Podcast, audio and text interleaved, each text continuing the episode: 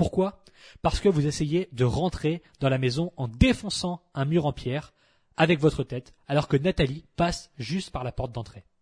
D'un point de vue extérieur, vous faites des efforts monstrueux et vous souffrez atrocement pour des résultats médiocres. Alors que Nathalie fait juste ce qu'il faut quand il faut. Elle appuie sur la poignée, elle pousse la porte et elle rentre dans la maison. Et elle progresse comme ça. Alors que vous vous tapez de toutes vos forces avec votre tête contre le mur en pierre pour essayer de rentrer à l'intérieur de la maison. Vous dites mais, c'est trop injuste, c'est injuste. Je, je fais plein d'efforts et je souffre à fond, mais je progresse pas. Ben oui, parce qu'il fallait reculer, il fallait regarder la situation objectivement, réfléchir à ce qui fonctionne réellement, et en l'occurrence taper sa tête le plus fort possible contre un mur, ça ne fonctionne jamais. Vous n'allez jamais rentrer dans la maison comme ça.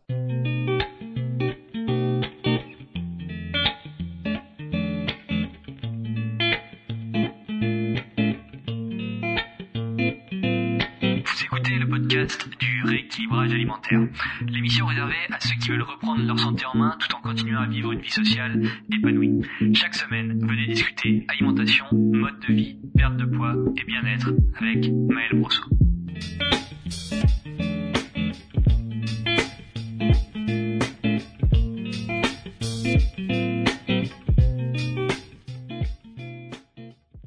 Bonjour et bienvenue sur le podcast du rééquilibrage alimentaire. Je suis Maël Brosso du site le-rééquilibrage-alimentaire.com et aujourd'hui, je ne suis pas Maël Brosso. Oui, pour les besoins de cet épisode, je vais me mettre dans la peau de Nathalie. Imaginez seulement le sacrifice que cela implique de ma part. Donc non, je ne vais pas transformer ma voix, je ne vais pas mettre une perruque ou encore aller pinailler à la mairie pour qu'on mette sexe féminin sur ma carte d'identité. L'idée de cet exercice, c'est de vous aider à y voir plus clair quand on démarre du tout début. Voilà le scénario. Nathalie veut maigrir et je vais l'aider personnellement. Nathalie représente l'archétype de mon élève. À quoi ça va vous servir? Eh bien, vous allez sûrement découvrir qu'une bonne partie de ce que vous faites n'a aucun intérêt pour votre rééquilibrage alimentaire, mais également que vous êtes beaucoup trop laxiste dans d'autres domaines. Alors, qui est Nathalie? Nathalie, telle que je vais la décrire dans cet épisode, est une femme qui vit au croisement des milliers de femmes qu'il m'a été donné de suivre et d'accompagner dans leur perte de poids depuis 8 ans. Tentons donc de dresser une image la plus réaliste possible de sa vie. Elle a 38 ans. Elle habite en périphérie de Bordeaux avec son mari, ses deux enfants de 10 et 13 ans et leur chien. Nathalie travaille en tant qu'assistante dentaire avec un CDI à 29 heures par semaine. Voilà pour le portrait de vie. Ensuite, elle va au travail en voiture tous les jours. C'est à 8 minutes de chez elle dans une ville à côté de Bordeaux. Ses enfants vont à l'école tout seuls à pied et son mari part travailler dans le centre de Bordeaux via les transports en commun. En moyenne, deux fois par week-end, ils se retrouvent en repas avec des amis, de la famille, chez eux, chez les autres ou au restaurant. La journée de Nathalie se déroule comme telle.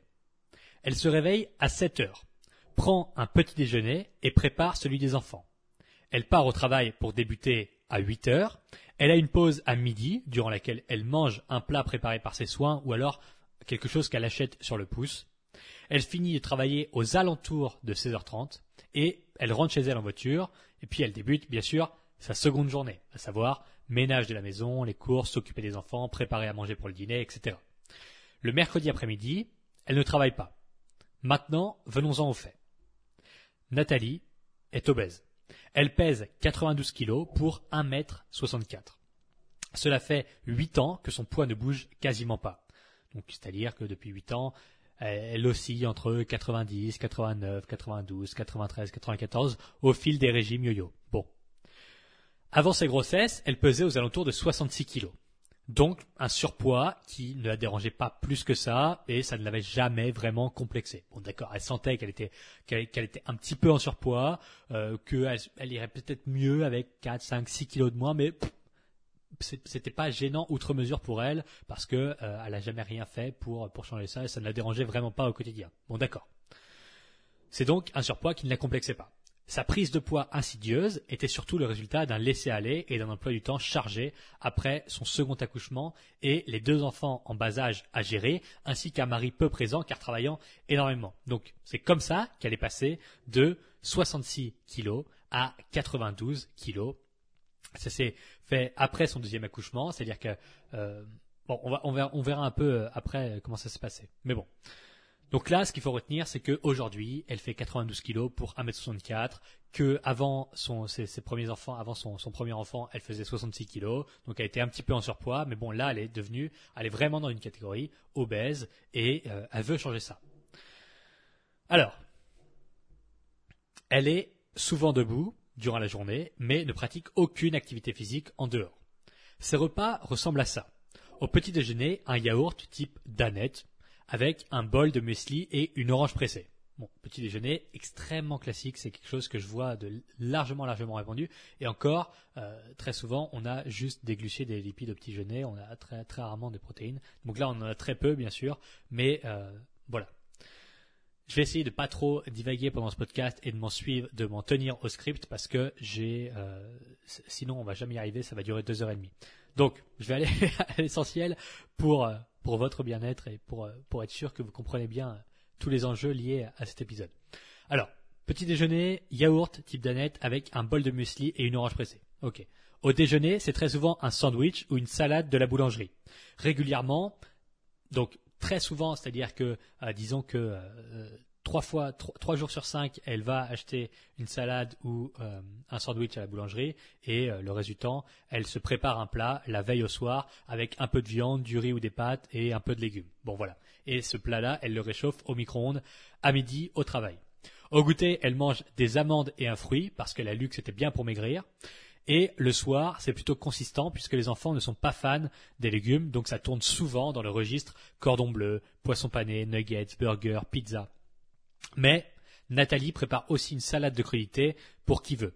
Donc, tous les soirs, elle mange plus ou moins une petite salade de crudités avec euh, des plats qui sont très souvent des plats industriels, euh, ultra transformés. C'est comme ça, c'est sa réalité. Euh, l'idée c'est pas pas c'est pas d'expliquer que c'est à cause de ça qu'elle a grossi, pas du tout. C'est simplement on essaye de dépeindre, de, peindre une structure qui est la plus parlante possible et qui est la plus précise possible. Voilà. Donc elle se prépare une petite salade de crudités en plus que ça. En dehors des repas, il lui arrive régulièrement de grignoter au bureau, en préparant le dîner ou devant la télé le soir, qu'elle regarde d'ailleurs jusqu'à minuit, et ensuite elle est sur, son smartphone dans le lit. Donc, on se rend compte que, en dehors de ses repas, il y a régulièrement des grignotages. Ok, c'est assez classique. Et surtout qu'elle se couche assez tard, euh, puisqu'elle elle regarde la télé tard, et ensuite va, elle va dans son lit avec son smartphone, donc pas génial. Elle a souvent faim et a du mal à gérer. Et puisqu'il y a de la malbouffe à disposition chez elle, elle se sent presque obligée d'en manger. Voilà les grandes lignes que l'on précisera selon une nécessité d'éclaircissement au fil du podcast. Alors, première chose que je vais faire, c'est une analyse immédiate. Dès maintenant, si vous trouvez certaines similitudes dans votre cas, vous pouvez déjà tirer profit des analyses et conseils que je vais donner pour Nathalie. En analyse immédiate, on remarque plusieurs choses que Nathalie ignore probablement. Manque de protéines. C'est évident. Il, manque des protéines dans ses repas, dans sa journée, c'est sûr à 100%. Elle a simplement deux repas qui en contiennent. Le matin, il n'y a pas de protéines du tout. En collation, elle n'a pas de protéines du tout. Le midi, elle mange un peu de viande, du poisson, mais on imagine que les portions sont, euh, disons, euh, trop, trop faibles, portions de protéines trop faibles. Et le soir, puisque c'est souvent pizza, euh, cordon bleu, nuggets, tout ça, bon, il y a un peu de protéines là-dedans, mais déjà c'est pas des protéines de très haute qualité. Bon, à la limite, on pourrait en discuter, mais c'est évident qu'il y a qu'il manque de protéines dans ces journées. C'est sûr à 100% et c'est le point principal que euh, je que, que je que je que je remarque en analyse immédiate. Ensuite, manque de fruits et manque de légumes sûrement. manque de fruits, c'est évident puisqu'elle en a euh, uniquement un en collation, c'est tout. Donc manque de fruits. Euh, le matin, elle a une orange pressée, d'accord, mais quoi qu'il arrive, c'est c'est si elle a faim régulièrement, ça manque de volume alimentaire, donc manque de fruits et probablement manque de légumes. Ensuite, surplus calorique quotidien et pas uniquement le week-end. Quand on voit la, trame de sa journée, c'est quasiment sûr qu'il y a un, en, tendance, il y a un surplus calorique.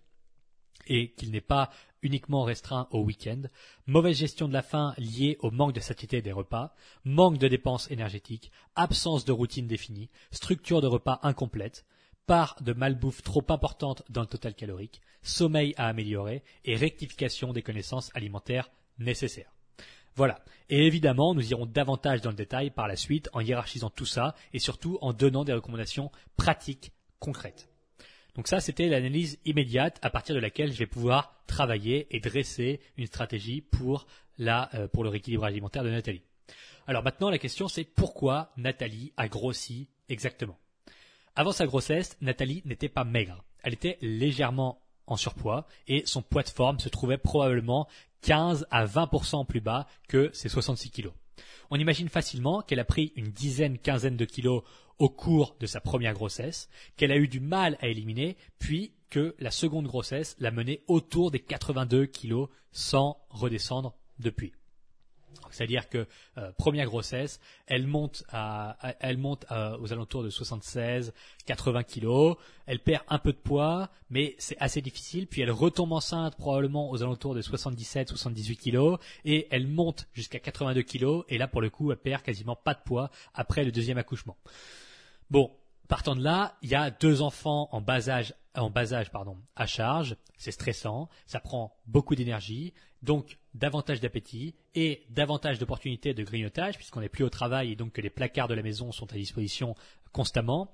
Euh, plus de stress, moins de sommeil à cause des enfants, bien sûr. Deux enfants en bas âge, c'est de facto moins de sommeil. Pas d'activité physique et là, on imagine bien que 10 kilos, ça vient très vite à ce rythme-là. On, peut comprendre qu'arrivé à 92 kilos, la sonnette d'alarme sonne et que la perte de poids semble indispensable pour Nathalie. Donc 82 kilos après le deuxième accouchement, maintenant deux enfants en bas âge, en bas âge, pardon. C'est difficile à dire deux enfants en bas âge. Non, en fait, c'est pas difficile. Deux enfants en bas âge. Ah si, c'est difficile. deux enfants en bas âge euh, à charge. Et en plus, je, continue. Euh, et donc, euh, le petit qui fait passer nuit, donc il faut se réveiller régulièrement. Et puis la journée dans la maison, il faut s'occuper de plein de choses, de faire le ménage, s'occuper des enfants, de préparer à manger, donner les biberons, aller emmener faire les siestes, etc. Euh, et ça augmente et ça augmente les niveaux de stress. Et donc du grignotage opportuniste euh, qui, mène le bout de son nez, qui pointe le bout de son nez, etc., etc. Donc on imagine bien qu'à partir de là, en euh, une dizaine de mois, c'est facile de reprendre 10 kilos de plus et de monter à 92.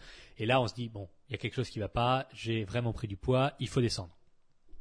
Sauf que ça rajoute un élément à prendre en compte et avec peu de connaissances, on tombe rapidement dans le panneau des promesses miracles. C'est-à-dire que sa vie est déjà, bon, c'est pas la vie extrêmement complexe, mais c'est le fait d'avoir toujours plein de petits points à gérer constamment. Et là, en plus, vient se rajouter par-dessus tout ça un régime. Ou en tout cas, la volonté de perdre du poids et donc, bien sûr, le fait de tomber dans le panneau des promesses miracles. Régime ultra restrictif, rechute, perte de confiance, compensation, reprise de poids, et hop, vous êtes dans la boucle du yo-yo comme Nathalie. Alors, après quelques années de bataille, la résignation devient non seulement compréhensible, mais apparaît surtout comme inévitable. Oui, Nathalie ne se sent pas bien dans son corps, oui, sa santé en prend un coup, mais c'est comme ça. Malgré la lueur d'espoir, ça semble tellement difficile de maigrir, et l'échec serait tellement difficile à accepter, qu'elle finit par faire au moins pire, à savoir essayer de ne pas grossir plus qu'en l'état actuel des choses. Donc, Nathalie a grossi à cause d'un surplus calorique qui a duré plusieurs mois, voire plusieurs années de façon interrompue. Les habitudes de consommation prises pendant cette période sont désormais ancrées en elle et pour maigrir, il faut s'en débarrasser, il va falloir le faire quoi qu'il arrive. Ce qui semble bien plus facile à dire qu'à faire et ce n'est pas vous qui allez me contredire. Alors, maintenant, qu'est-ce qui empêche Nathalie de maigrir? L'absence de méthodologie précise et le manque d'informations fiables l'empêchent d'entrevoir une porte de sortie. Mais pas que. L'incompréhension des mécanismes de la prise et de la perte de poids, le manque de connaissances basiques en nutrition et surtout le vide complet en ce qui concerne sa stratégie de perte de poids. Il n'y a pas de chemin défini, pas d'objectif, pas de priorisation. Donc finalement, Nathalie, comme beaucoup d'autres, nage en plein flou. Elle prend des décisions émotionnelles et impulsives au fil des magazines qu'elle lit, des posts Instagram qu'elle pense légitimes et des pubs qu'elle voit à la télé. Il n'y a pas de fil conducteur, pas de cohérence et donc l'impossibilité de se projeter à long terme dans un changement viable et durable. Alors, qu'est-ce qu'elle doit changer pour y arriver? Et là, on entre dans, euh, dans, vraiment le, le dur du sujet et dans le concret des choses. Donc, qu'est-ce qu'elle doit changer pour y arriver? Plusieurs choses. Et premièrement, il faut se concentrer sur une série d'actions définies. Je vous donne un exemple. Si vous prenez une tige en métal pointue de 15 cm de diamètre et que vous essayez de l'enfoncer dans un arbre. Donc, imaginez une tige en métal qui est un peu pointue au bout, qui fait 15 cm de diamètre. C'est quand même un gros cercle. Et cette tige-là, vous essayez de l'enfoncer dans un arbre avec un marteau. Même en tapant de toutes vos forces, vous n'y arriverez pas. Parce que la surface de répartition du choc est trop diffuse. Vous allez faire des petites encoches dans l'arbre, mais rien de sérieux. Et surtout, vous pourrez vous épuiser à taper pendant des heures et des heures, ça ne changera pas le résultat. La force produite, la force que vous envoyez dans la tige en métal en tapant dessus avec le marteau pendant des heures, elle est complètement gaspillée. Maintenant, si vous prenez un clou en métal de 5 mm de diamètre, vous pourrez l'enfoncer dans l'arbre en 5 à 10 coups de marteau. Parce que toute la force converge en un point précis qui est, qui est suffisamment affiné pour s'enfoncer. Votre énergie est concentrée dans un seul endroit et il ne s'éparpille pas dans la masse. Et si vous voulez atteindre 15 cm de diamètre, il suffira de répéter l'action 30 fois, d'enfoncer 30 clous. Bim. En 5 minutes, 10 minutes maximum, c'est fait. Alors qu'avant, vous aviez tenté de taper des heures entières sans aucun résultat. Le problème de la majorité des gens dans la perte de poids, c'est l'absence de hiérarchie et de précision. En essayant de tout faire à la fois, vous finissez par ne rien faire correctement. Et pour couronner ça, vous établissez une liste de priorités basée sur des prédispositions personnelles complètement obsolètes. Par exemple, ne plus manger de ketchup.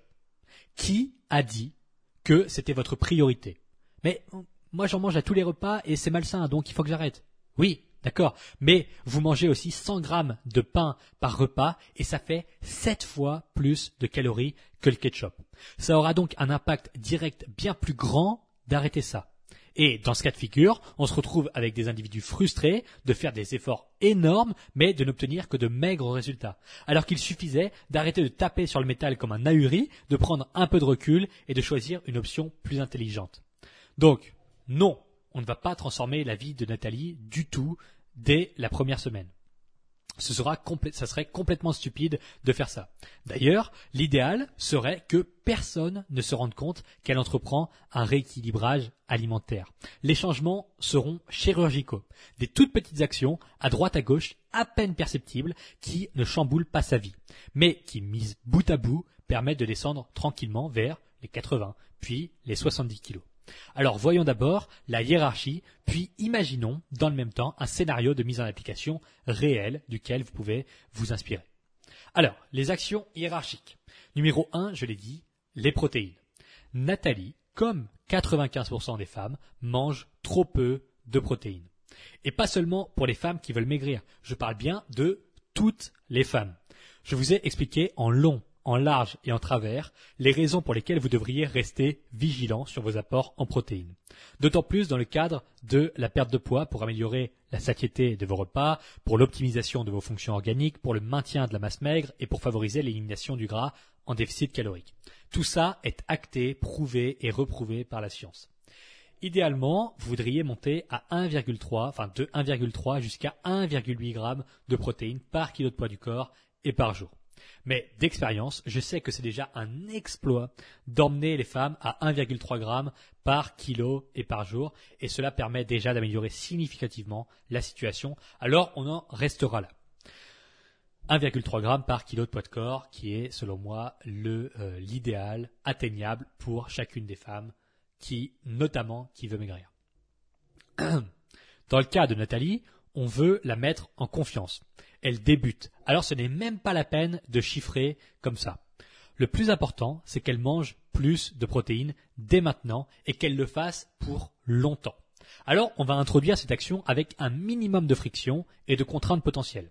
en disant, tiens, Nathalie, à partir de demain, tu vas ajouter une portion de protéines par repas.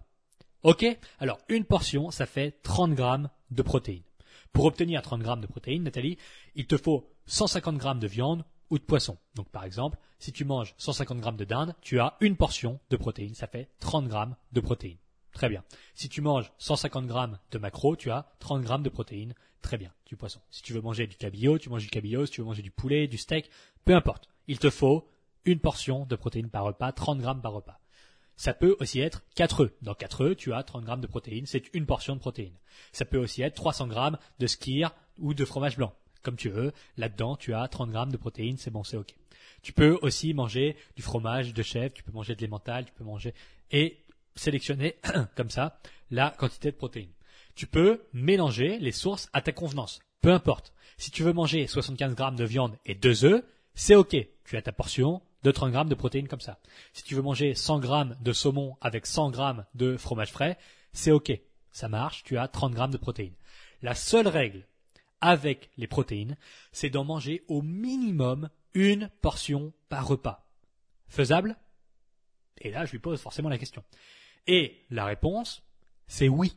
C'est oui, elle dit oui, c'est faisable. Pourquoi? Eh bien parce que ça ne changera quasiment rien à sa vie dans la perception. Mais en pratique, ça va faire une différence énorme. Juste avec ça, elle aura beaucoup moins faim entre les repas, donc moins de grignotage, elle ajoutera instantanément moins de féculents, donc réduction de l'apport calorique, et elle aura plus d'énergie, donc augmentation du niveau de dépense. La cascade est considérable alors que l'action de base semble mais complètement insignifiante. Je lui dis juste d'ajouter une portion de protéines par repas.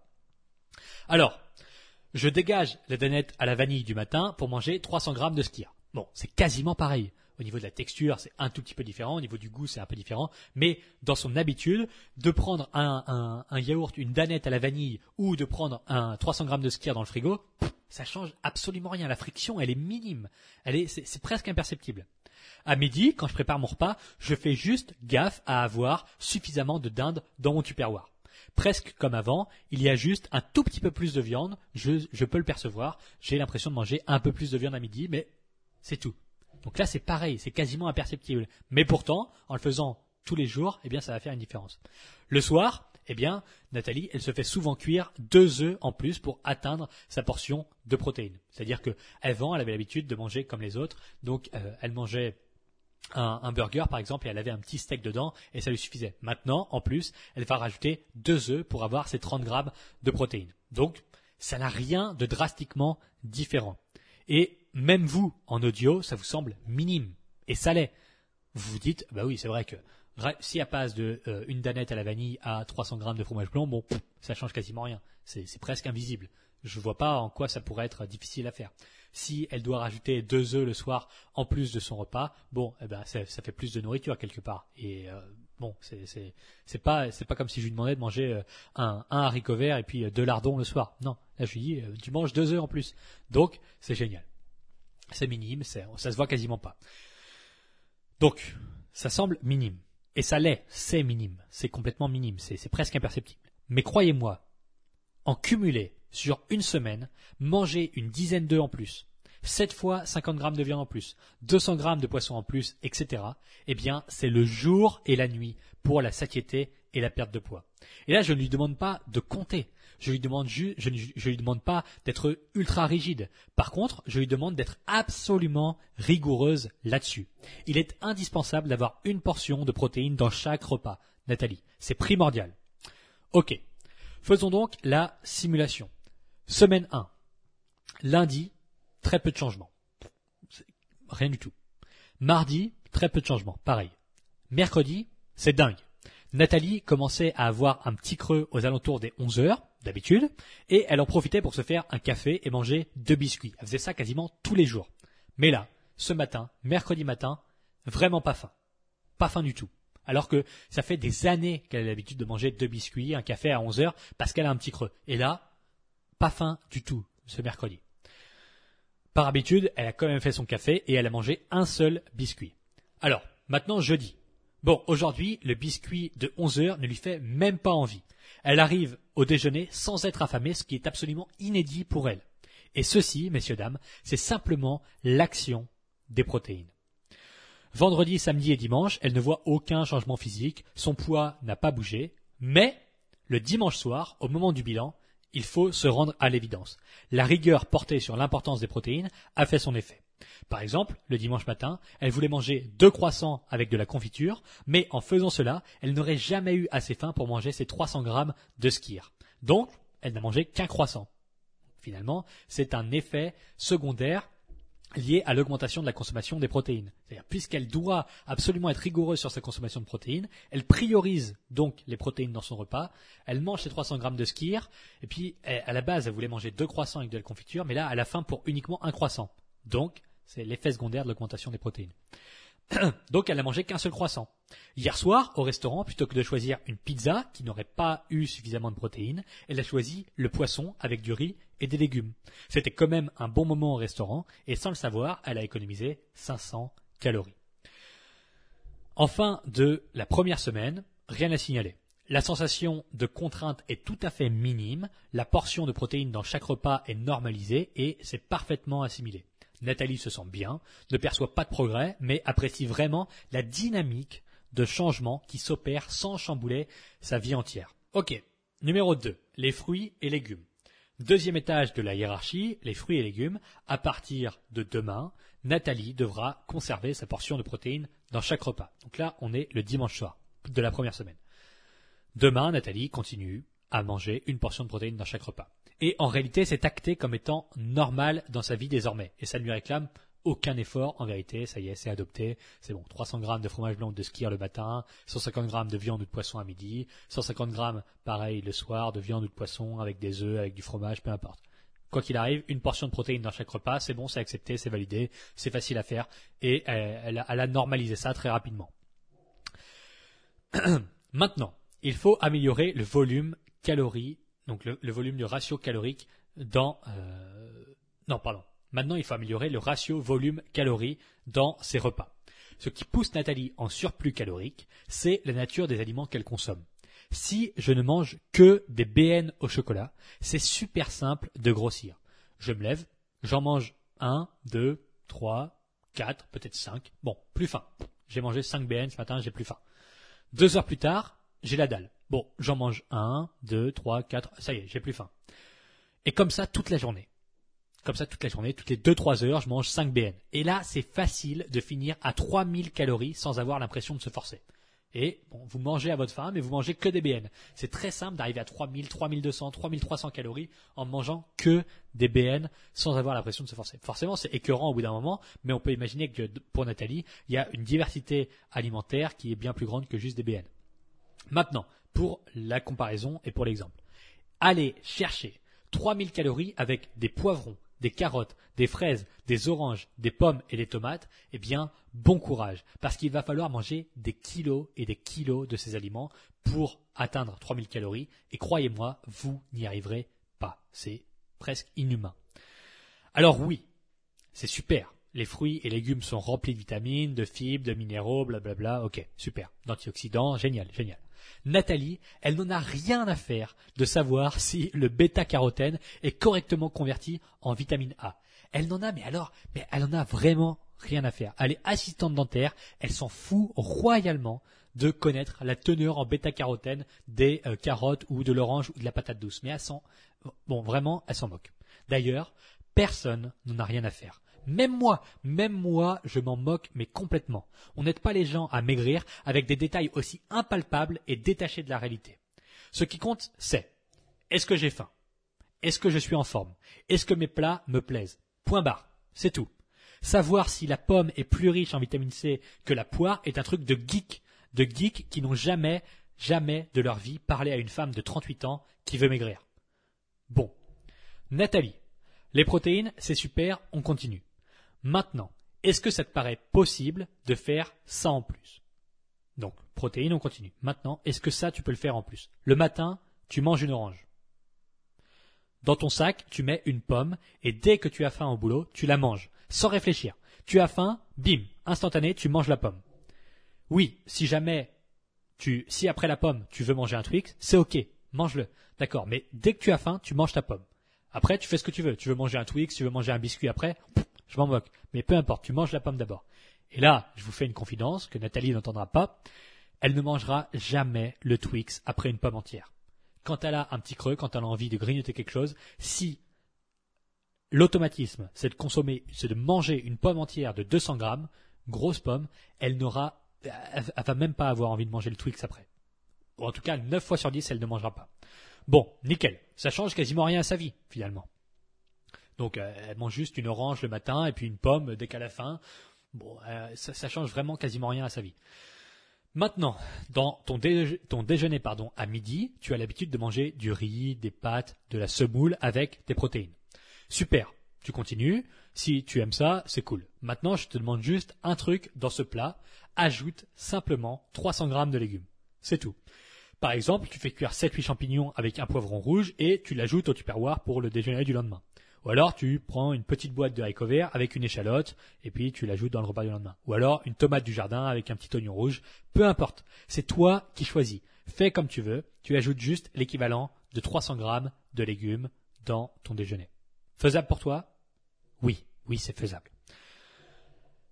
Maintenant, il y a la question, on peut imaginer que Nathalie me dit, ouais, parfois j'ai la flemme, j'ai pas envie de me faire à manger le lendemain. Si jamais c'est juste euh, du riz et de la viande, ça va, c'est facile, mais des légumes, ça m'ennuie un peu, j'ai souvent la flemme. Ok, ça arrive, ça arrive. C'est la réalité. Nathalie a parfois la flemme. Bon, alors, si tu as la flemme, tu prépares des soupes. Alors, un mercredi après-midi, par exemple, quand tu rentres du boulot, puisque tu travailles pas le mercredi après-midi, tu te prépares 3 litres de soupe. Tu prends les légumes que tu veux, tu fais la soupe que tu veux, peu importe, et tu te fais 3 litres de soupe, et ensuite tu les congèles en portions individuelles. Et hop, lundi prochain, tu n'as pas eu le temps de préparer tes légumes, alors tu sors une soupe du congélateur le matin, et en allant au boulot, tu as juste à la réchauffer dans une tasse à midi, bim, c'est fait, 300 grammes de légumes, aucun effort, la flemme, pas une excuse. Tu as juste à sortir euh, ta soupe du frigo, puis tu la fais réchauffer au boulot dans une tasse. Donc voilà, on vient de, on vient de hacker la flemme. Puis, le soir, tu systématises ta salade de crudité. Tous les soirs, ta salade de crudité, tu fais en sorte qu'elle fasse au moins 300 grammes. Ok? Et là, on peut imaginer à nouveau que Nathalie me dise non, 300 grammes, c'est trop, ça fait beaucoup de légumes, ça fait beaucoup de crudité, c'est pas, j'ai pas envie de manger autant. Ok, bon, ça te paraît trop, d'accord? On négocie, c'est normal, on, on cherche un compromis. Est-ce que 200 grammes de crudité le soir, ça te semble faisable? Oui, oui, ça lui, ça lui semble faisable. Bon, nickel.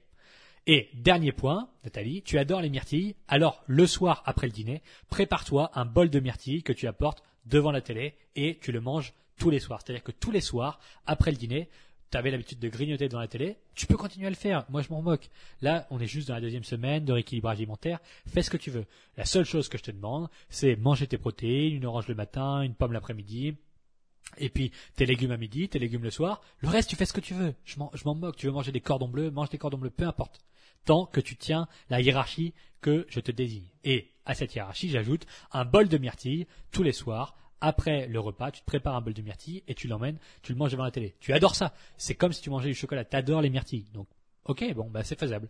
Très bien. Donc là, on peut faire la simulation de la semaine 2. Le mari, les enfants, les collègues, personne n'a rien remarqué.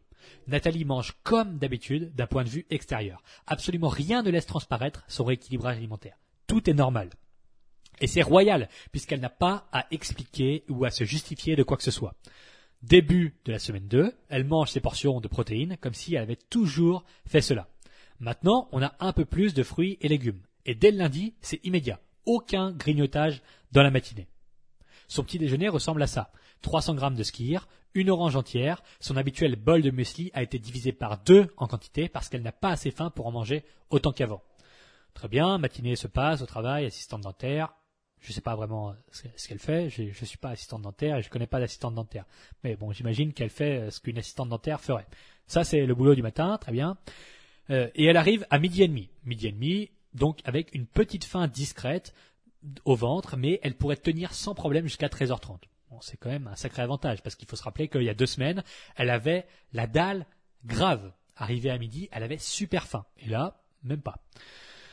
Donc désormais, elle prépare toujours son déjeuner la veille parce que euh, parce qu'on a convenu comme ça. Et pour son organisation, elle mange toujours la même chose deux jours de suite. En pratique, elle cuisine le dimanche soir et met son déjeuner du lundi et du mardi dans un tupperware au frigo et le matin quand elle part au travail, elle emmène son tupperware pour le midi. Très bien. Aujourd'hui, c'est 150 grammes de bœuf haché avec 300 grammes de ratatouille maison et elle a vu large avec 70 grammes de riz.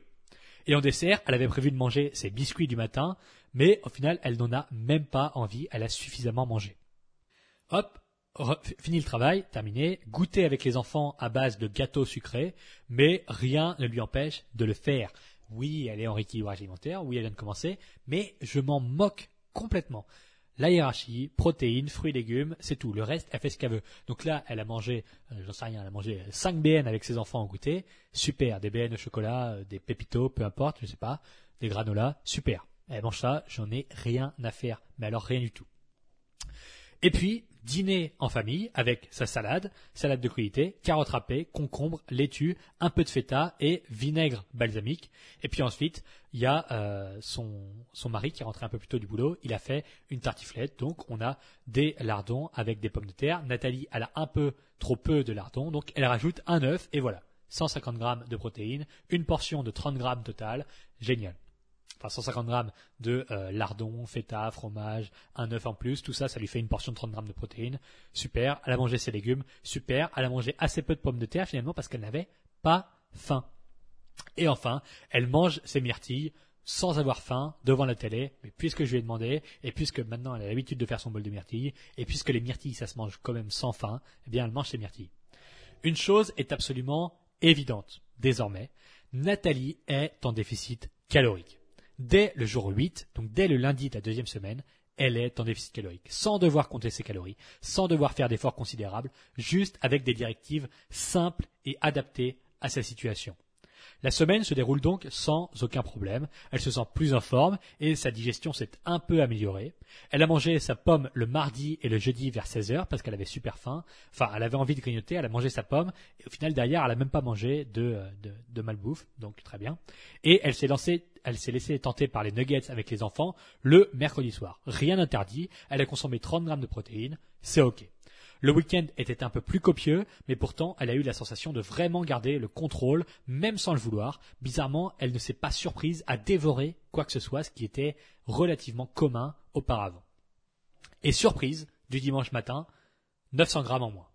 Fin de la deuxième semaine, 900 grammes en moins, en ayant fait quoi? Ajouter une portion de protéines dans chaque repas, ajouter des fruits et des légumes, beaucoup plus dans la journée. Donc amélioration de la satiété. Et bizarrement, quand on a une meilleure satiété dans ses repas, on a tendance à moins manger à la fois en dehors des repas, mais surtout à consommer moins d'aliments hyper caloriques pendant les repas. Bim, 900 grammes moins. Troisième point de la hiérarchie pour Nathalie. Fin de la deuxième semaine, nous en sommes ici. Des changements mineurs, imperceptibles pour l'entourage de Nathalie, sont pourtant en train de produire une dynamique de progression dans une direction qui nous plaît bien. Maintenant, il faut regarder les choses telles qu'elles le sont réellement. Ce ne sera pas suffisant pour produire un déficit calorique conséquent et enclencher une perte de poids durable. C'est comme ça. La nutrition est déjà sous contrôle. À ce niveau-là, ce serait complètement idiot d'en rajouter des tonnes et d'écraser Nathalie sous des contraintes absolument injustifiées. Et c'est typiquement ce que ferait un professionnel inexpérimenté ou simplement incompétent, disons-le. En donnant un régime alimentaire idéal, selon des standards en inadéquation complète avec la réalité de Nathalie. Oui, elle mange une tartine de Nutella au goûter avec ses gosses. Incroyable, incroyable. Maëlle, c'est vraiment terrible. Tu devrais lui dire d'arrêter, ça va la rendre malade et ça tue les orang-outans. Non. Non, c'est n'importe quoi. Bannir le Nutella de sa vie maintenant serait la plus grosse connerie à faire et ce, serait, serait un aller simple vers la stagnation à cause d'une frustration intenable. Laissez-la manger un goûter malsain avec ses enfants.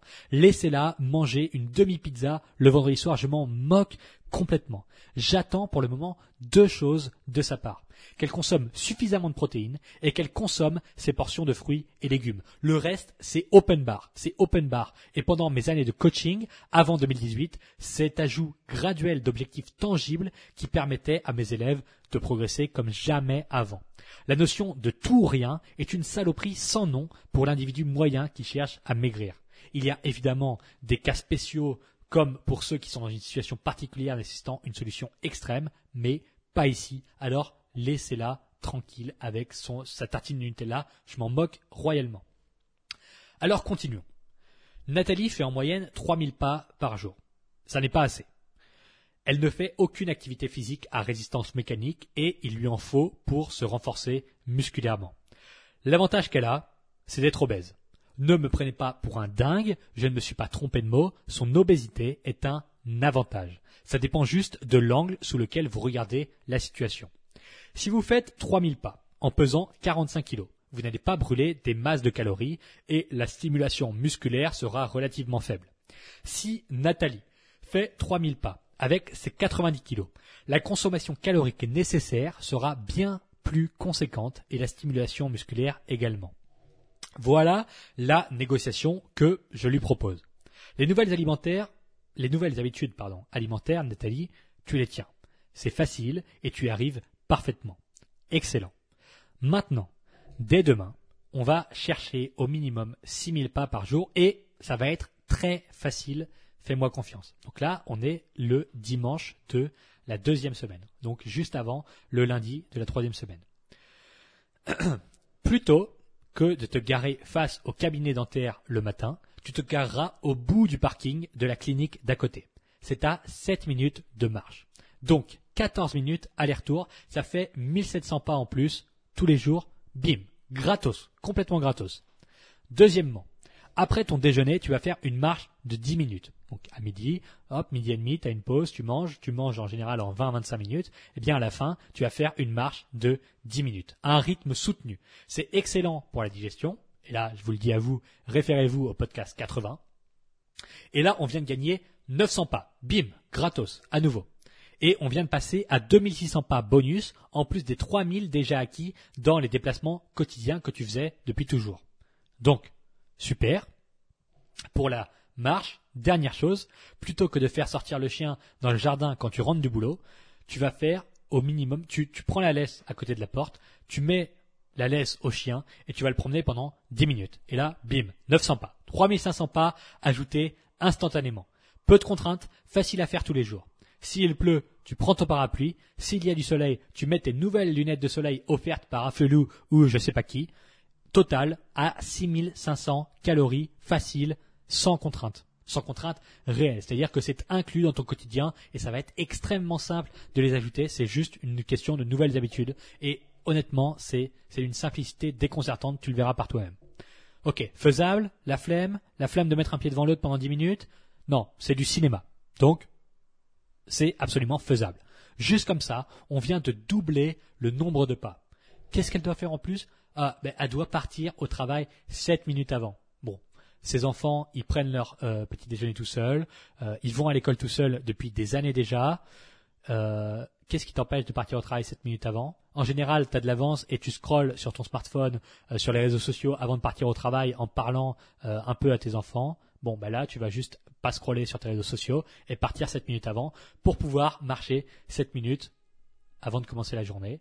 Euh, le soir, ça change rien. Tu vas marcher 7 minutes, tu vas rentrer 7 minutes plus tard du travail, c'est pas un problème du tout.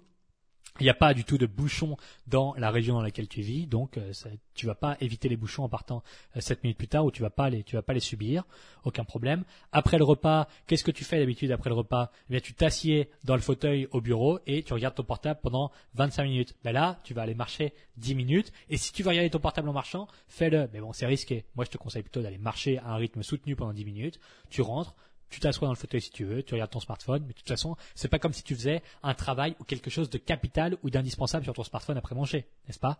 C'est vrai, bon, super. Là, on voit que de toute façon, il n'y a pas de friction puisque euh, c'est indispensable. Enfin, c'est pas indispensable, mais c'est-à-dire qu'il n'y a pas d'opposition réelle, tangible. D'accord? Donc voilà où on en est. Juste comme ça, on vient de doubler le nombre de pas qu'elle fait. Maintenant, son mari a un coffret avec deux haltères réglables et un tapis de yoga dans le bureau de la maison. Le mardi et le samedi matin, on s'en tient au minimum syndical pour le moment. Donc le mardi soir, en entrant du boulot, et le, et le samedi matin, minimum syndical, une séance de 15 minutes construite comme cela.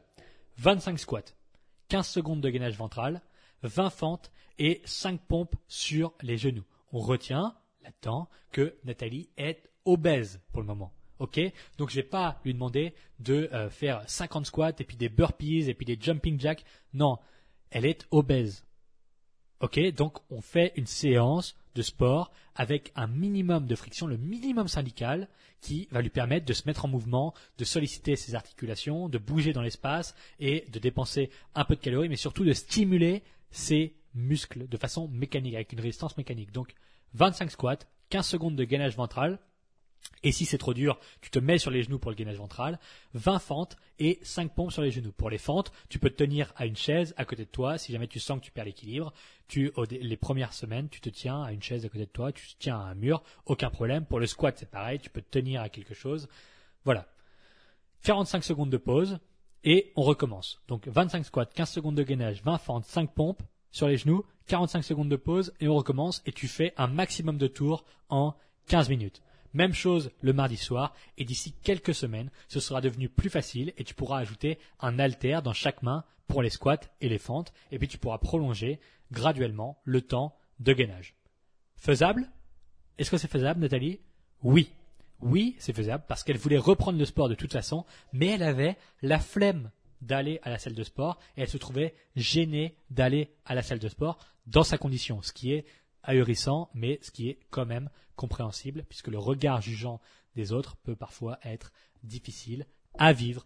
Donc, entraînement à la salle de musculation, le temps de reprendre confiance euh, chez elle, pardon, le temps de se remettre en mouvement, de se remettre dans le bain, et puis de prendre confiance en elle un petit peu, et puis de se tonifier, de prendre du muscle, et de, et c'est génial, c'est génial. Ça paraît si simple, mais c'est absolument génial. Et si jamais je peux vous citer ce scénario comme ça aussi facilement, c'est parce que je l'ai vécu des dizaines et des dizaines de fois. Et c'est absolument dingue de, enfin, quand on le, quand on l'expérimente réellement, c'est dingue de voir à quel point des petits changements comme ça chirurgicaux qui ne changent quasiment rien dans la vie finissent par produire des résultats incroyables. Bon, dernier point, j'ai pas fini, j'en ai pas fini avec Nathalie. Dernier point, le mercredi, tu peux aller au travail en vélo quand il ne pleut pas. Alors pas question de maquillage, de coiffure ou je ne sais quoi. Non, le travail, je peux pas y aller en vélo, il y a du vent, ça me décoiffe, hein, je suis démaquillé, etc. Non, ça c'est des. Ma mère, ma mère, ma mère va au travail en vélo depuis 2001. Ma maman va au travail en vélo depuis 2001. Elle travaille dans un centre médical et est en contact direct avec des patients. Elle part au travail coiffée et maquillée. Trajet de 15 minutes jusqu'en 2013. Donc de 2001 à 2013, elle faisait 15 minutes de vélo tous les jours. S'il pleuvait, si peu, importe, il pleut, pas grave, elle met un, un et puis euh, je sais pas, je sais pas ce qu'elle mettait d'ailleurs pour pour protéger son maquillage. Bon, super, elle mettait un kawaii, euh, j'en sais rien. Mais en tout cas, elle y arrivait. Elle n'était pas décoiffée, elle l'a fait comme ça pendant 12 ans. Et maintenant, depuis 2013 jusqu'à aujourd'hui, elle fait, et aujourd'hui encore elle le fait, elle fait 10 minutes de vélo, 15 minutes de train, puis 15 minutes de marche pour aller au travail et elle fait évidemment l'inverse en rentrant le soir. Donc, Nathalie, je te recommande simplement de faire 15 minutes aller et 15 minutes de retour de vélo le mercredi. Et ne me dis pas que c'est impossible à cause du maquillage et de la coupe de cheveux. Ma mère le fait, elle se coiffe, elle se maquille. Est-ce que c'est faisable? Nathalie? Oui, oui c'est faisable. Très bien. Faisons donc la simulation de la semaine numéro 3. Nathalie mange suffisamment de protéines. Elle mange suffisamment de fruits et légumes. Elle marche 6500 pas par jour et fait deux fois 15 minutes de musculation par semaine. Sa vie est en train de complètement changer, mais elle ne le sait même pas encore. Alors qu'on est là en rééquilibrage alimentaire depuis 15, 20, 20 jours. Ok. Elle n'a quasiment pas faim. Ses douleurs articulaires dans le bas du corps commencent à disparaître doucement elle dort mieux, elle se sent moins stressée dans ses vêtements, moins stressée. elle se sent moins serrée dans ses vêtements et ça ne fait que trois semaines. Sur la balance, ça ne bouge presque pas. Nous vaut 600 grammes en moins à la fin de la semaine, soit 1,5 kg perdu depuis le début. Et là, certains verraient ça comme un échec, alors qu'en vérité, elle a fait en 21 jours plus de progrès que pendant les 7 dernières années de sa vie réunie. La trajectoire de progression est bonne, pas de frustration, pas de stress, pas d'angoisse, pas dix mille questions. Non, ça avance et c'est génial. Pour le moment, elle n'a pas loupé une seule portion de protéines. Elle se sent moins fatiguée en fin de journée, elle commence à réguler instinctivement la malbouffe en réduisant les portions, inconsciemment grâce au repas à haut indice de satiété. Bilan de la troisième semaine, largement positif. Quatrième point de la hiérarchie, la qualité du sommeil. Maintenant, il s'agirait d'accélérer pour éviter de faire un épisode de plus de trois heures dans ce podcast. Donc, je vais essayer d'aller un peu plus vite et de vous épargner tous les détails puisque vous avez bien compris que maintenant on arrive dans des points de la hiérarchie qui sont un peu moins importants que les trois premiers que je vous ai cités. Au début de la quatrième semaine, les bases solides de la nutrition et de l'activité sont posées. C'est excellent. Son total calorique est toujours un peu trop élevé, mais je m'en moque complètement. Mon objectif, c'est d'incruster aussi solidement que possible les habitudes et portions de consommation de protéines, de fruits et légumes et les automatismes de mouvement. Ça fait huit ans qu'elle est obèse. Ne soyons pas complètement débiles en essayant de maigrir plus vite. C'est insupportable de voir des gens saboter une progression à cause d'une impatience chronique. Mince. À la fin, ne faites pas n'importe quoi. Des fois, je reçois des messages extrêmement cons et ne le prenez pas mal si vous m'en avez envoyé un de la sorte, mais vous avez besoin de l'entendre. Maël Imaginez que c'est votre voix. Maël J'ai fait un cycle complet avec les fiches repas et j'ai éliminé seulement 2,5 kg. Qu'est-ce que j'ai mal fait? Déjà, je ne réponds pas, puisque la réponse est dans la vidéo de coaching commun incluse avec les fiches. Et ensuite, bordel La question, qu'est-ce que tu as bien fait? C'est ça la question. C'est pas qu'est-ce que j'ai mal fait, c'est qu'est-ce que tu as bien fait? J'ai éliminé 2,5 kilos en 8 semaines, dont 2 semaines de maintien, alors que ça faisait 3 ans que mon poids ne faisait que monter. Ah Eh ben oui, ben oui. Vu comme ça, c'est vrai que... Ben voilà. Merde. Donc, tu vas juste faire un second cycle, puis un troisième cycle, et les habitudes de consommation des fiches vont s'ancrer petit à petit dans ton quotidien. Et petit à petit, tu vas éliminer du poids pour atteindre ton poids de forme. Et voilà. Arrêtez de sprinter alors que vous ne savez même pas marcher pour l'amour de Dieu. Donc, cette brave Nathalie, on va la laisser s'imprégner de ces nouvelles habitudes. Et pour la semaine 4, je vais lui demander juste une seule chose. Couche-toi avant 23h30. Idéalement, il faudrait se coucher à 22h30 et stopper les écrans à 21h, etc., etc. Mais je ne suis pas un bourreau, je ne suis pas un malade mental qui veut rendre sa vie misérable. Alors, on fait un compromis. Couche-toi un tout petit peu plus tôt, s'il te plaît. C'est acceptable et de toute façon, entre 23h30 et 1h du matin, elle jouait juste à un jeu mobile débile et regardait des vidéos de chatons mignons sur Facebook. Bref, au lit à 23h30, Nathalie, c'est bon. Voilà. On est à la fin de la quatrième semaine. Maintenant, Cinquième point sur la hiérarchie. Malbouffe et week-end. Le premier mois est passé. Perte de poids humble de 3 kg, ce qui nous mène aux alentours de 700 grammes éliminés par semaine, une moyenne absolument viable. Absolument viable. Maintenant, il faut se rendre à l'évidence.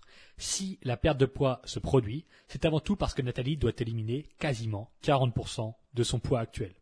Forcément, dans de telles conditions, il n'est pas nécessaire d'être très vigilant sur l'apport calorique pour produire un déficit. Les protéines ne sont plus un sujet de discussion, c'est acté et validé. Sa portion de 30 grammes par repas est atteinte et même un peu davantage, ce qui nous emmène sur une moyenne de 100 grammes de protéines par jour. Parfait. Les fruits et légumes également, avec une moyenne de consommation à 800 grammes par jour. Parfait. Les indicateurs de santé s'améliorent également avec une pression artérielle à la baisse et dès à présent, en cas de prise de sang, on pourrait sûrement observer une meilleure sensibilité à l'insuline et une baisse du cholestérol total ainsi qu'une diminution de la protéine C-réactive. Même si sa simple décharge pondérale est majoritairement responsable de ces améliorations, il est bon de prendre en compte que son alimentation favorise cette progression. Théoriquement, Nathalie pourrait poursuivre comme cela et atteindre assez facilement 80 kg. Mais je pense que cette solution est inadaptée. Il faut enfoncer le clou maintenant. Il faut battre le fer tant qu'il est chaud. La progression est enclenchée et c'est le moment idéal pour inclure de nouvelles habitudes et celle-ci n'est pas des moindres. En cinquième point de hiérarchie, je vais demander à Nathalie de limiter sa consommation de malbouffe à hauteur de 350 calories par jour du lundi au vendredi. Et dans malbouffe, on entend tous les gâteaux sucrés ou salés et les aliments ultra transformés. Puis, de limiter sa consommation de malbouffe à 600 calories le week-end. Alors pourquoi je fais ça? Parce que la contrainte du comptage total des calories la découragerait. Et c'est le moment idéal pour l'aider à prendre compte de ses actions.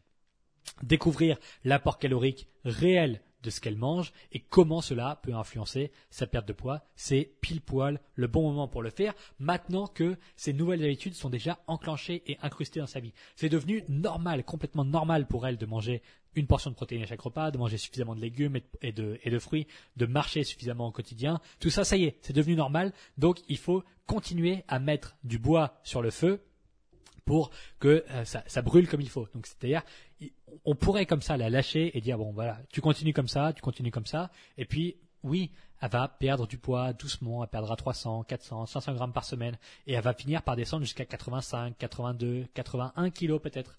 Mais il y a un moment où il va y avoir un plafond de verre, parce qu'elle continue à consommer trop de malbouffe. Et si jamais arrivée dans 3-4 mois, elle commence à stagner, ça va être l'incompréhension. Elle aura eu l'impression d'avoir eu toutes les indications nécessaires et pourtant, ça n'est pas suffisant. Donc, à mon avis, dans ce cas de figure-là, il faut continuer à battre le fer tant qu'il est chaud et essayer d'instaurer davantage d'habitudes et davantage de cadres pour mettre toutes les chances de ton côté sur la perte de poids à long terme et essayer de garder une progression continue jusqu'à l'atteinte de l'objectif physique. Faisons donc ensemble la simulation de la semaine 5. Le lundi, une crêpe au chocolat avec les enfants au goûter, 230 calories. Puis un bâton de mozzarella frit le soir, 170 calories. Eh oui, la réalité, c'est ça. C'est que dès le lundi, elle dépasse la limite. Le reste de la semaine, tout est sous contrôle, sauf le jeudi avec un verre de vin et des chips à l'apéro qui font monter à 450 calories de malbouffe. Le week-end arrivant, elle emmène ses enfants au McDo. Le samedi midi, elle monte pour sa part à 1000 calories. Est-ce que c'est grave?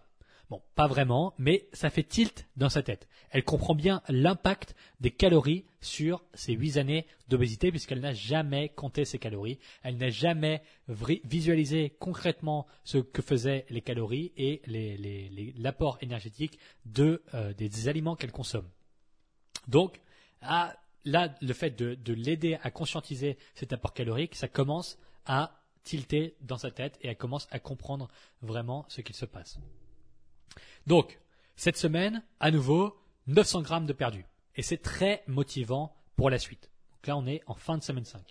Toujours en simulation, on peut imaginer que Nathalie trouve la limite calorique de la malbouffe compliquée à tenir et qu'elle me demande si une autre solution n'est pas envisageable dire Maël, écoute, je suis à la semaine 6, c'est bien, je perds du poids, machin, mais ça me met quand même une grande pression, un peu de pression de devoir manger aussi peu de malbouffe, de devoir compter comme ça. En tout cas, la fourchette est probablement un peu trop basse. Est-ce qu'il y a une autre solution?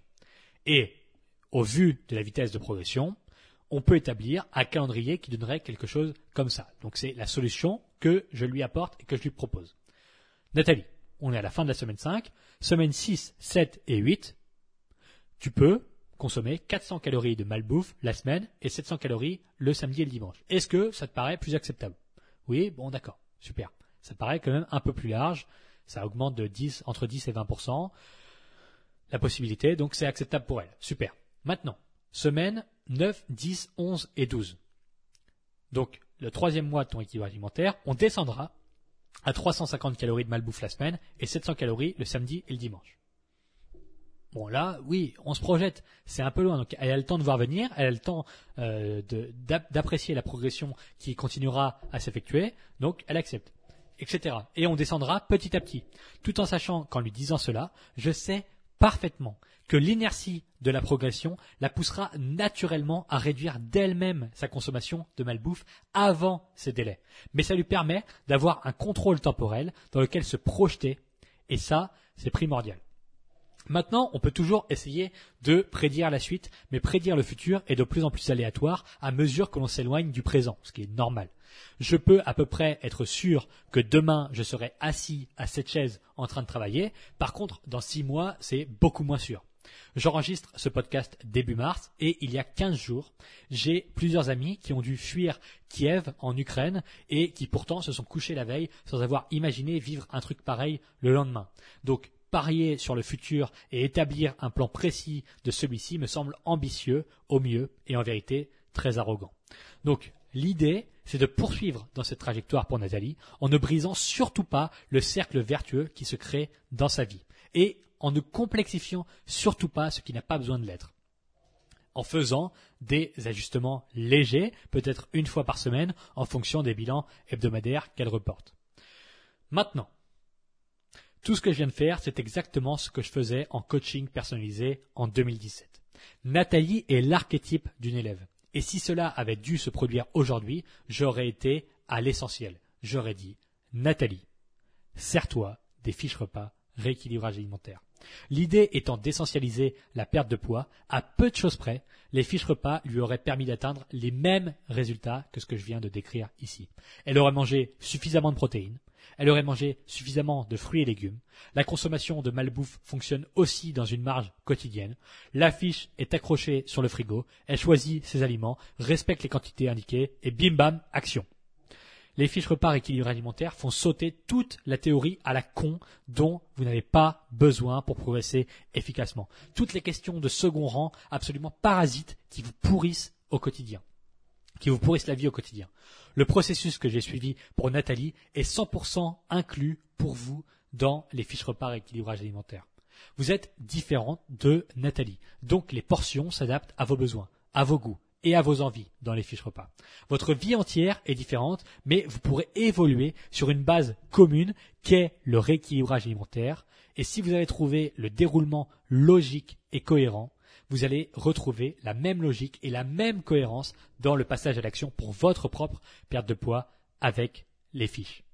Le lien pour les obtenir et pour commencer à vous en servir est www.rééquilibrage-alimentaire.com slash fiche avec un S. Je vous recommande vivement d'aller consulter la page maintenant, puisque le tarif des fiches augmente régulièrement dû à tous les contenus additionnels que j'y ajoute petit à petit. Donc je répète, www.rééquilibrage-alimentaire.com slash fiche F-I-C-H-E-S. Avant de nous quitter pour cet épisode 83, il faut tirer des leçons importantes de ce que l'on vient de voir. Si vous avez bien écouté ce podcast, ça doit vous sembler évident et d'ailleurs la conclusion sera à l'effigie de la leçon. Il faut absolument essentialiser le rééquilibrage alimentaire comme je l'ai fait pour Nathalie. Et c'est bien plus compliqué de le faire en pratique, parce que l'ajout de nombreux détails permet de simuler un mouvement d'action sans avoir besoin d'agir concrètement. Par exemple, si vous imaginez que faire un rééquilibrage alimentaire implique de manger du poireau régulièrement, de réduire votre consommation de Nutella, de faire du sport, de manger un peu plus d'œufs et encore des dizaines de lignes comme cela, eh bien vous pouvez toujours vous en sortir en disant mais ça fait six semaines que je fais un rééquilibrage alimentaire mais ça marche pas. Pourtant, je mange du poireau deux fois par semaine, j'ai remplacé le Nutella par du beurre de cacahuète, je vais à la salle de muscu le jeudi et le vendredi, et je mange un œuf tous les matins. Et blablabla, bla et vous pouvez continuer comme ça en disant tout ce que vous voulez. Super. Super. Vous brassez de l'air et vous embrassez tellement que vous êtes persuadé de faire ce qu'il faut. Le poireau, je n'en ai rien à faire que vous mangiez plus de poireaux. Est-ce que vous mangez 800 grammes de fruits et légumes par jour? Non Vous en mangez plutôt 300 grammes. Mais le poireau, je mange du poireau. Rien à faire. Rien à faire. Vous mangez, vous ne mangez plus Nutella, vous avez banni le Nutella, super. Vous en mangiez 20 grammes par jour. Et maintenant, vous mangez 40 grammes de beurre de cacahuète. Vous venez de multiplier les calories par 2,5. C'est idiot. Et en plus, depuis que vous êtes, depuis que vous avez arrêté le Nutella, vous mangez plus de chocolat dans la journée, donc vous avez augmenté les calories sans le savoir, etc. Super. C'est idiot. Vous allez à la salle de muscu pendant 45 minutes, dont 15 minutes de marche sur un tapis que vous auriez pu faire dehors. Vous faites ensuite 30 minutes d'exercice sur une machine avec une intensité d'huître et des pauses de 4 minutes entre chaque série. Complètement inutile. Mais vous êtes persuadé qu'en 6 semaines, faire ces quelques séries aurait dû vous transformer et que puisque ça ne l'a pas fait, le rééquilibrage alimentaire ne fonctionne pas. Et on peut continuer comme ça pendant des heures. La plupart des gens brassent de l'air et ne s'en rendent pas compte. Le pire, c'est que c'est vraiment fatigant. Et le drame dans tout ça, c'est qu'un paquet de gens font en pratique trois fois plus d'efforts perçus que Nathalie, mais n'obtiendront même pas 10% de ces résultats. Pourquoi? Parce que vous essayez de rentrer dans la maison en défonçant un mur en pierre avec votre tête, alors que Nathalie passe juste par la porte d'entrée. D'un point de vue extérieur, vous faites des efforts monstrueux et vous souffrez atrocement pour des résultats médiocres. Alors que Nathalie fait juste ce qu'il faut quand il faut. Elle appuie sur la poignée, elle pousse la porte et elle rentre dans la maison. Et elle progresse comme ça. Alors que vous vous tapez de toutes vos forces avec votre tête contre le mur en pierre pour essayer de rentrer à l'intérieur de la maison. Vous dites, mais, c'est trop injuste, c'est injuste. Je, fais plein d'efforts et je souffre à fond, mais je progresse pas. Ben oui, parce qu'il fallait reculer, il fallait regarder la situation objectivement, réfléchir à ce qui fonctionne réellement, et en l'occurrence taper sa tête le plus fort possible contre un mur, ça ne fonctionne jamais. Vous n'allez jamais rentrer dans la maison comme ça. Donc, il faut se concentrer sur les, fondamentaux. Voilà la leçon que vous devez retenir. Plutôt que d'essayer d'ajouter toujours plus de contraintes et toujours plus de contrôle, soyez rigoureux sur les fondamentaux mais pas rigoureux un jour sur deux. Je vous parle d'être inflexible, comme dans l'exemple de Nathalie. Ça ne veut pas dire souffrir. Est-ce que vous avez l'impression que le déroulement de cet épisode était rempli de souffrance, de frustration et de restrictions arbitraires? Non, pas du tout. Par contre, cela nécessite une constance complète. Pour la suite de votre rééquilibrage alimentaire, cessez immédiatement de croire que le plus est le meilleur. Est-ce que cinq pianos bas de gamme qui jouent en même temps produisent un meilleur son qu'un seul piano haut de gamme? Non le plus n'est pas le meilleur. Est-ce qu'avoir 10 frigos en panne, c'est mieux que d'avoir un frigo qui fonctionne bien? Non. Est-ce qu'avoir 40 règles inflexibles mais incohérentes pour sa perte de poids fonctionne mieux que d'avoir 5 fondamentaux fonctionnels Non. Alors pour avoir l'essentiel efficace maintenant et arrêter de vous prendre la tête avec des détails qui vous pourrissent la vie et qui pourrissent vos progrès potentiels, servez-vous des fiches repas équilibrage alimentaire en vous rendant à l'adresse www.rééquilibrage-alimentaire.com slash fiche avec un S. Plus de 2000 personnes s'en servent et progressent. Si le truc ne marchait pas, croyez-moi, j'aurais arrêté d'en parler bien avant que 2000 personnes ne les utilisent. Mais bon, ça fait déjà un an qu'elles existent et je reçois des témoignages quotidiennement à leur sujet. Maintenant, c'est vous qui voyez. Quoi qu'il arrive, si vous avez trouvé le sujet de ce podcast intéressant et que son déroulement vous a permis d'y voir un peu plus clair, je vous incite vivement à mettre 5 étoiles à l'émission ainsi qu'un petit commentaire sur Apple Podcast. Pour ça, vous avez juste à cliquer sur le profil Le rééquilibrage alimentaire, donc sur Apple Podcast dans l'application sur laquelle vous écoutez l'épisode et vous laissez 5 étoiles et puis vous écrivez un petit avis de quelques mots. Le podcast a duré plus d'une heure et ça va vous réclamer quelques secondes de faire ce petit commentaire. Donc vous pouvez le faire, j'y crois. Si j'ai pu faire un podcast de plus d'une heure et écrire 13 pages de texte pour vous faire l'épisode, croyez-moi, vous pouvez aller écrire une petite phrase et mettre 5 étoiles dessus. En plus, on approche des, 5, des 1000 évaluations pardon, et on n'est pas à l'abri d'un épisode spécial pour célébrer ce cap. Par exemple, un épisode où je vous propose de me poser vos questions et auxquelles je répondrai en détail. Merci d'avance pour ce petit effort de 40 secondes. Allez voir la page des fiches repas équilibre alimentaire si ce n'est pas fait. Et moi, je vous dis à bientôt pour un prochain épisode.